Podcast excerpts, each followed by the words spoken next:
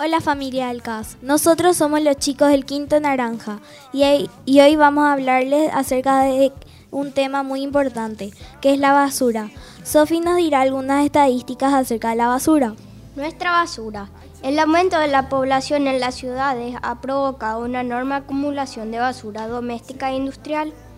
La basura acumulada puede ser orgánica o inorgánica. La orgánica es biodegradable. Por ejemplo, cáscaras de frutas y verduras, restos de alimentos, huesos, papel y telas naturales. Y pueden convertirse en abono fertilizante.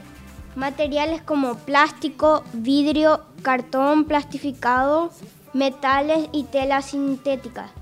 Son basura inorgánica y no se degradan. Por sí es posible reciclar muchos de ellos. Hola, yo soy Santiago y ustedes saben que en ocasiones la basura se deposita al aire libre en vertederos ilegales y debido a que no se separa ni procesa se convierte en material contaminante. Además, como gran parte de los residuos sólidos demora muchos años en degradarse, se acumulan y perjudican la calidad del suelo y el agua. O en el caso de quemarse, originan grandes cantidades de gases tóxicos que deterioran la atmósfera.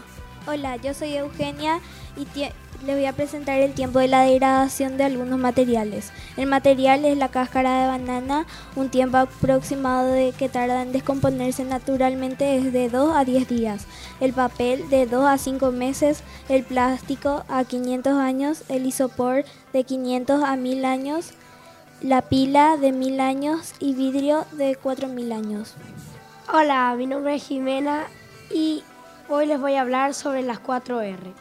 ¿Qué podemos hacer con la basura? Algunas formas de disminuir el problema de la acumulación y la eliminación de residuos consisten en aplicar la regla de las 4 R. Reducir, reutilizar, recolectar selectivamente, reciclar. Reducir es intentar no consumir en exceso y al hacerlo generar la menor cantidad de residuos posible. Reutilizar es volver a utilizar ciertos productos de desecho con su fin original o con uno nuevo. Recolectar selectivamente consiste en clasificar los materiales de desecho colocándolos en recipientes o bolsas de distintos colores. Y por último, reciclar. Significa volver a introducir materiales usados en el proceso de producción. Como no hay que comenzar de cero al hacer nuevos productos, las fábricas tienen un ahorro de materia prima y también de la energía que gastan al procesarlos. Y eso ha sido todo por hoy. Nos encontramos la próxima. Chao, chao.